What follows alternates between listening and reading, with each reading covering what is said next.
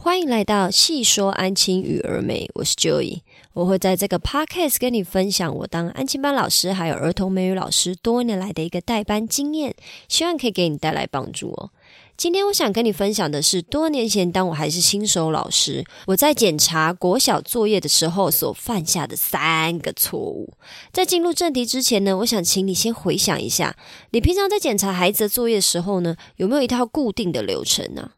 孩子如何排队交作业，或者你都怎么检查作业的呢？回想好自己的工作流程以后呢，再听听看我的分享，去比照一下我以前犯下的错误，看看你自己有没有跟我一样，这样子我们就会知道要如何改进哦。如果你跟我一样也犯下了这三个错误，也没有关系。The first step toward change is awareness。改变的第一步永远是从觉察开始哦，就是发现自己原来犯下了这个错误。既然发现了自己的失误，下一步就是去改变，想办法优化自己的工作流程哦。今天分享的呢，最主要是在给检查国小作业还是手忙脚乱的新手老师。不管你是作业容易看错，还是总是检查作业到最后一分一秒，连呼吸、上厕所、喝水时间都没有的新手老师，如果你可以避免我当初犯下的这三个错误的话，你一定可以找回随时去厕所的自由哦。听完我的分享呢，如果你可以慢慢改。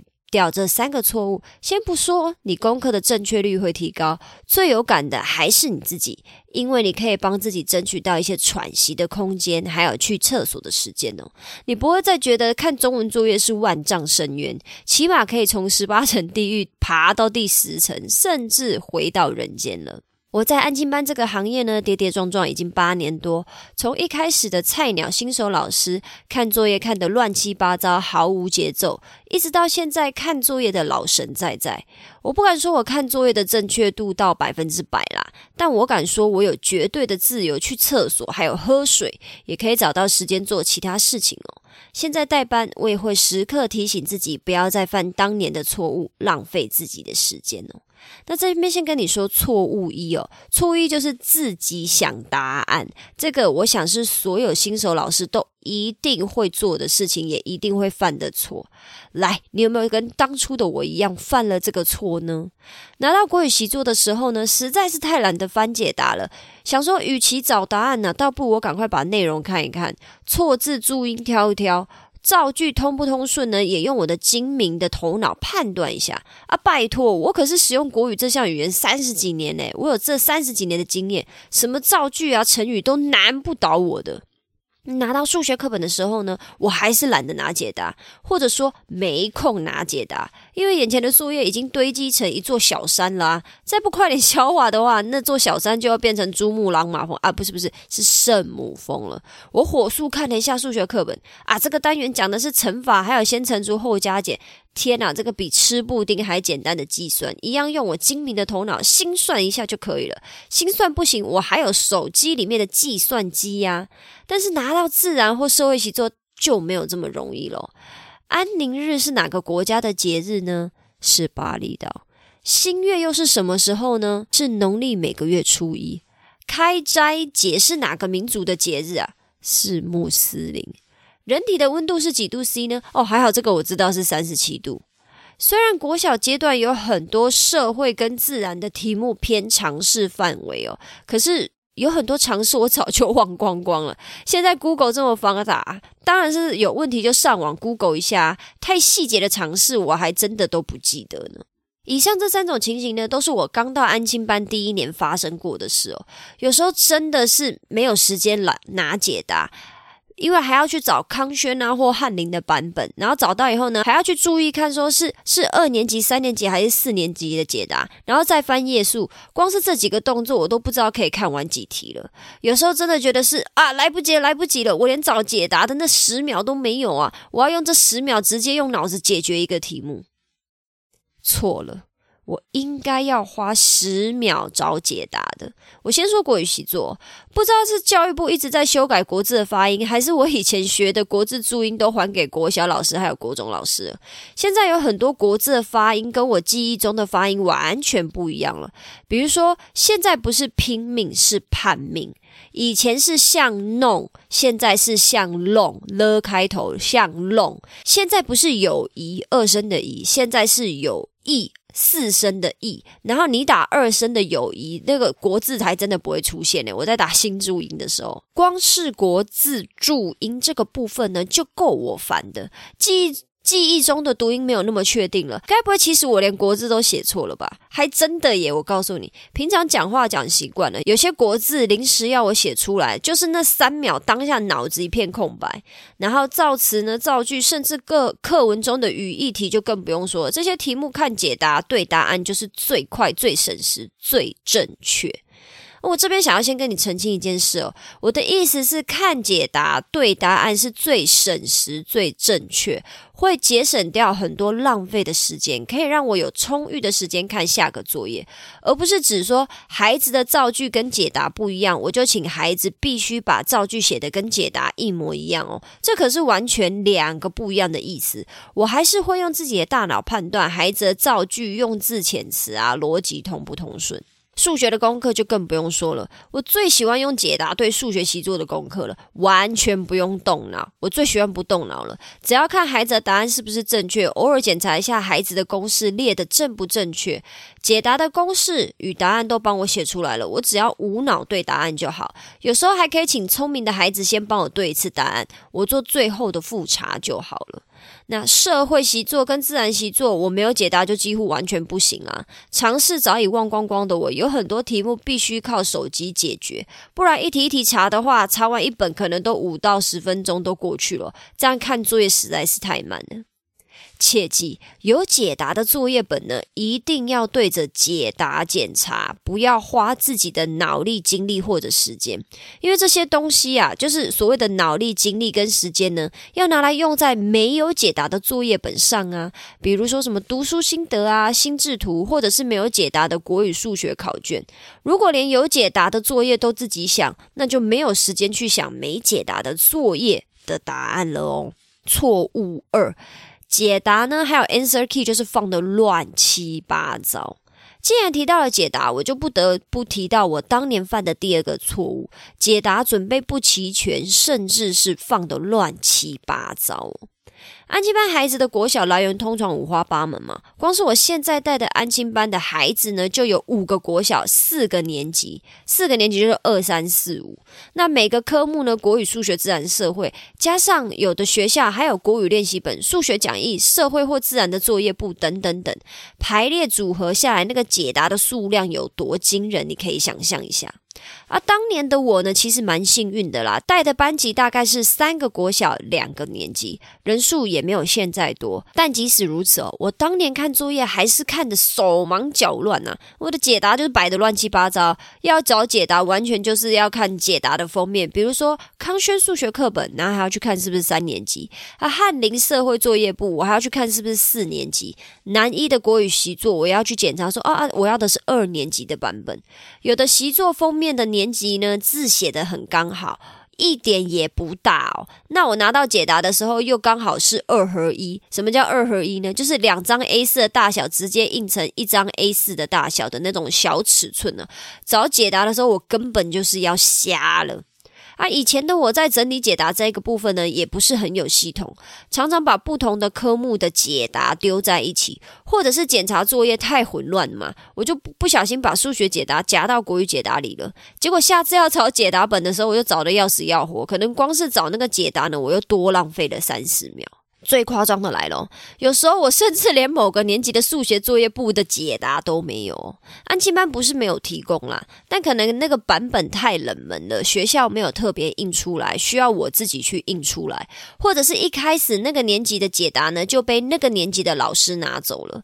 比如说我主要是带四年级的孩子啊，那二年级的孩子我只有一个，我当然就没有二年级的解答，需要自己印一份啊，因为二年级的解答已经被带二年级的老师拿走了嘛。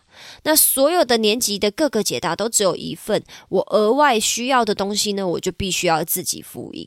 那在没有把二年级解答印出来的情况下呢，我当然每次都是自己算呢。虽然题目很简单啊，二年级的题目你可以想象就是非常的简单，九九乘法表啊，很简单的加跟减啊，还有一点乘法，但就是花时间、脑力、精力啊，这就是解答乱七八糟、没准备好的情况下犯了第一个错误。就是自己看答案，也犯了第二个错误，就是我的解答乱七八糟。正确流程应该是以下这样子的：A. 准备好所有孩子的国语、数学、自然、社会的解答，包含课本、习作、作业本、练习本等等哦。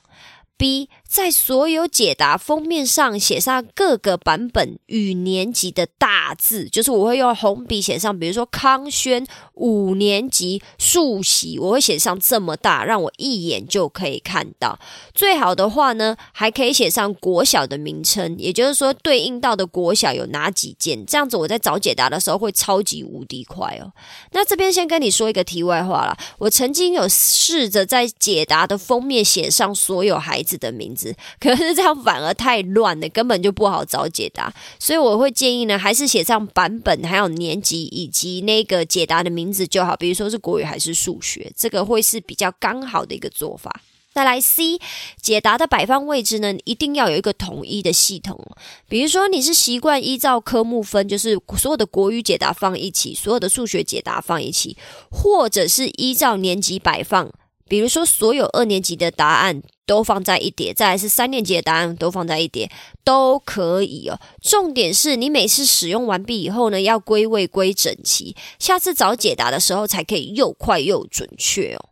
只要可以做到 A、B、C 这三个步骤呢，给自己一段时间适应一下，严格要求自己或者是孩子遵守，解答就再也不会扯你后腿，害你花很多时间找他，反而会是你最有力的助手哦。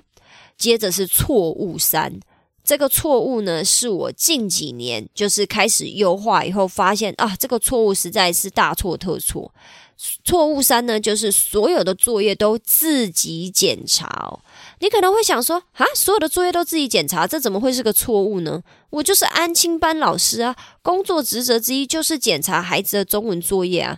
如果说自己检查作业是个错误的话，难不成我要叫主管检查，还是叫孩子检查吗？对，你说的没错，就是要叫孩子检查。来，我们先做一道简单的数学题哦。班上有二十个小孩子，每人假设平均有三样作业，二十乘以三是不是六六十？今天总共有六十样作业要检查。假设检查国小作业的时间总共两个小时，也就是说，你在这两个小时之内呢，要完成所有的作业检查，还要叫小朋友写完哦。平均一样作业，你有两分钟的检查时间。因为一百二十分钟除以六十样作业嘛，那就是一份作业是两分钟的检查时间。那如果只是对对数学解答，两分钟的时间那是绰绰有余啊。可是别忘记了，你检查完以后，你还要叫小朋友订正哦。订正以后又要回来给你再检查错误的地方是不是改成正确答案了？这样一来一往，是不是要花掉很多时间？这中间呢，你还要不时的去盯着其他孩子有没有专心写功课啊？比如说叫 A 来订正数学题目啊，你还要跟 A 解释说啊，应用题里面买了苹果和葡萄共要多少钱，是要用加法，不是用减法啦。你又要叫 B 来订正语义不通顺的国语造句哦，然后叫 C 来订正小日记小日记里错误连篇的错字，比如说白布的德还有赤布的德，再见的再是哪个再啊？两个小时就像火箭一样，一下子就飞走了。我上面还有提到，我们老师还必须把一部分的精力拿来检查没有解答的国小作业嘛，就是比如说什么阅读单啊、学习单啊、作文啊，国小老师。自制练习卷等等，每样作业都自己检查的话，时间上其实根本就来不及哦，更不要说什么去上厕所、喝水等喘口气的时间，这些东西你都没有，根本是奢侈、奢望，根本就是享受。以前我也是每份作业都自己检查的，想当然了，我没有时间去厕所，我还常常忘记喝水。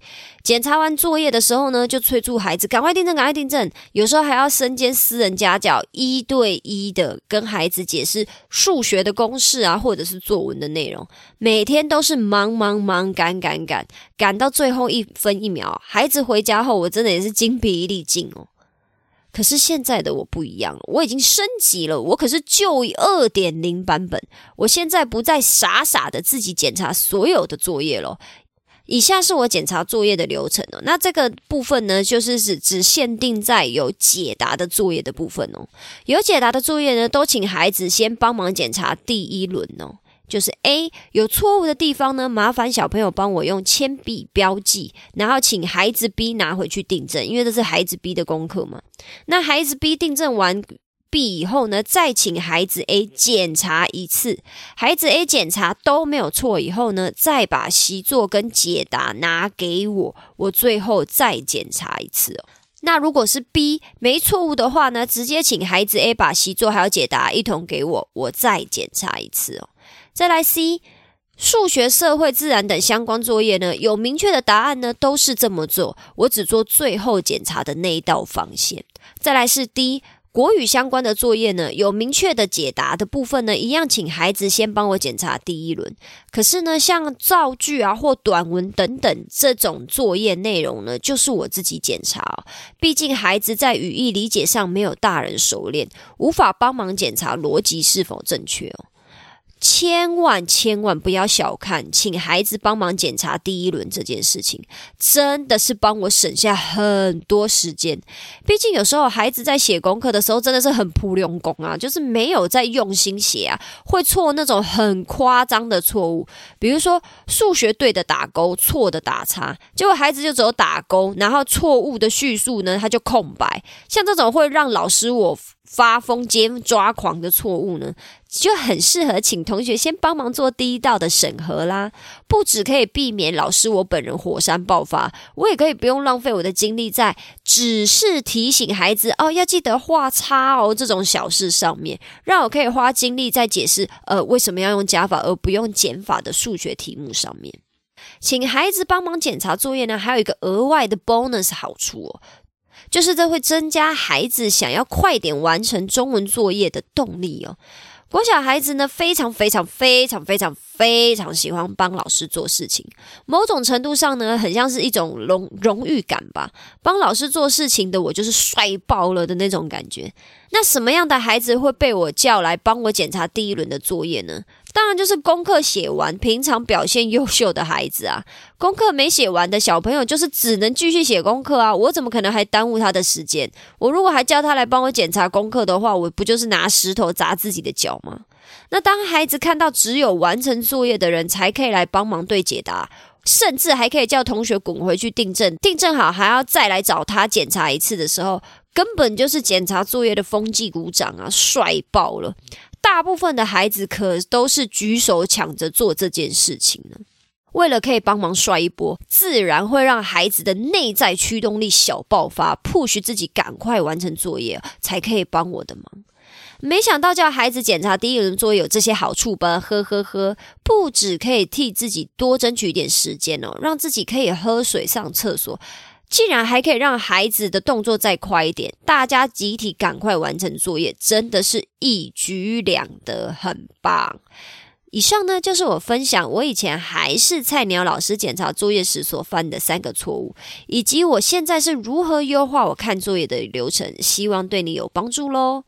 不晓得今天的分享有没有带给你帮助呢？如果的如果有的话，也麻烦你帮我留下五星好评。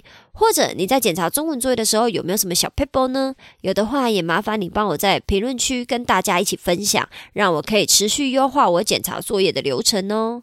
请你订阅或者是关注我的 podcast，这样就不会错过我的任何分享。那今天就这样啦，我们下次见，拜拜。